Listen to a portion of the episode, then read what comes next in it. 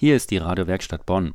Da steht ein Regisseur vor der Türe und sagt, für ein Theaterprojekt brauchen wir euch. Ihr müsst ins Gefängnis Gefangene interviewen. So geschehen vor einigen Wochen hier in der Radiowerkstatt. In einigen Tagen steht das Stück auf der Bühne und mit diesem Regisseur sprechen wir später in dieser Sendung auch noch. Jetzt im Studio ist meine Kollegin Nastaran Bagirian, 22 Jahre alt und seit kurzem um eine Erfahrung reicher, die die allermeisten nur machen, wenn sie Schuld auf sich geladen haben und erwischt wurden. Sie war im Gefängnis. Als Reporterin. Im Gefängnis in Rheinbach hat sie zwei Gefangene interviewt. Nastaran, wenn du zurückdenkst an diese zwei Stunden waren es dort, was ist dir im Gedächtnis richtig haften geblieben?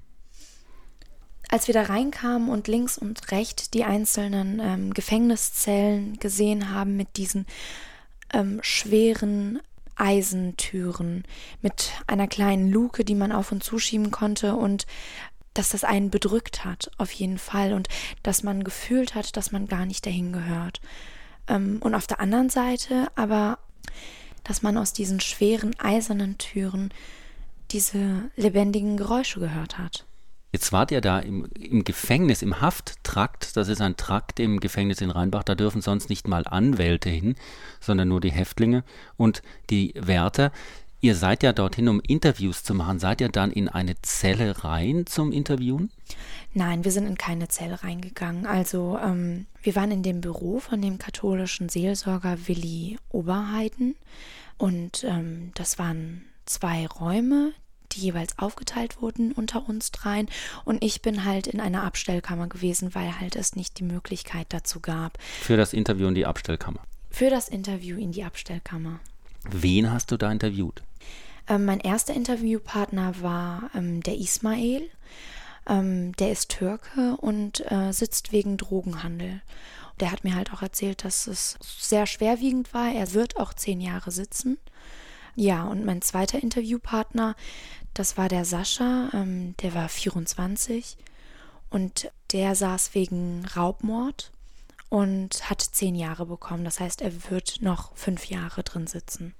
Jetzt hattest du einen Katalog von Fragen. Schwerpunkt war die Frage nach der Meinung, was ist Glück? Der zweite Punkt, was ist Schuld? Du hast einen Teil des Interviews mit Ismail mitgebracht. Was sagte denn Ismail zum Thema Glück? Er versuchte das Glück immer in der Liebe zu finden. Das war, glaube ich, das, was ihm immer irgendwie Halt gegeben hat. Ich habe festgestellt, manchmal habe ich ge gedacht, ich habe das Glück gerade umarmt, also die Frau an meiner Seite. Sie ist es. Und dann habe ich selber gesehen, ich scheitere dran, nicht die Frau. Nicht, dass ich sagen könnte, sie ist dafür verantwortlich, dass ich nicht mehr glücklich bin. Nein, das liegt an mir und ich habe es nie geschafft. Leider nicht. Ich war zum Beispiel mal verheiratet und dann denkt man, das ist ja der krönende Abschluss einer Liebesbeziehung. Hat auch nicht gehalten. Habe ich gemerkt, also ich scheine in der Liebe nicht das Glück zu finden. Nun ist es Nastaran ja auch ein bisschen mutig, in solch einem Rahmen im Gefängnis nach Glück zu fragen, aber das war eben die Vorgabe des Theaterregisseurs. Die zweite Frage war nach Schuld. Was sagte Ismail da?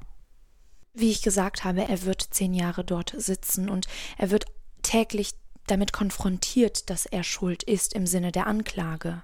Da wir Inhaftierten ja wegen einer Straftat einsetzen, geht das Wort Schuld natürlich einher. Wir sind schuldig im Sinne der Anklage, wir sind schuldig in einem moralischen Sinne. Im gesellschaftlichen Konsens, im gesellschaftlichen Gewissen sind wir schuldig. Ich empfinde auch natürlich eine gewisse Schuld im Zusammenhang auch mit, mit Glücklichsein. Dass ich zum Beispiel nicht glücklich sein konnte, hat damit zu tun, dass ich vor Gott vielleicht eine gewisse Schuld in mir trage, nicht auf die Tat bezogen, weil das wäre zu einfach begriffen, vielleicht mein ganzer Lebenswandel. Ich habe viele, viele Fehler gemacht, viele Leute enttäuscht, die es eigentlich nicht verdient haben, enttäuscht zu werden. Und trotzdem halte ich mich für ein Gutmännchen.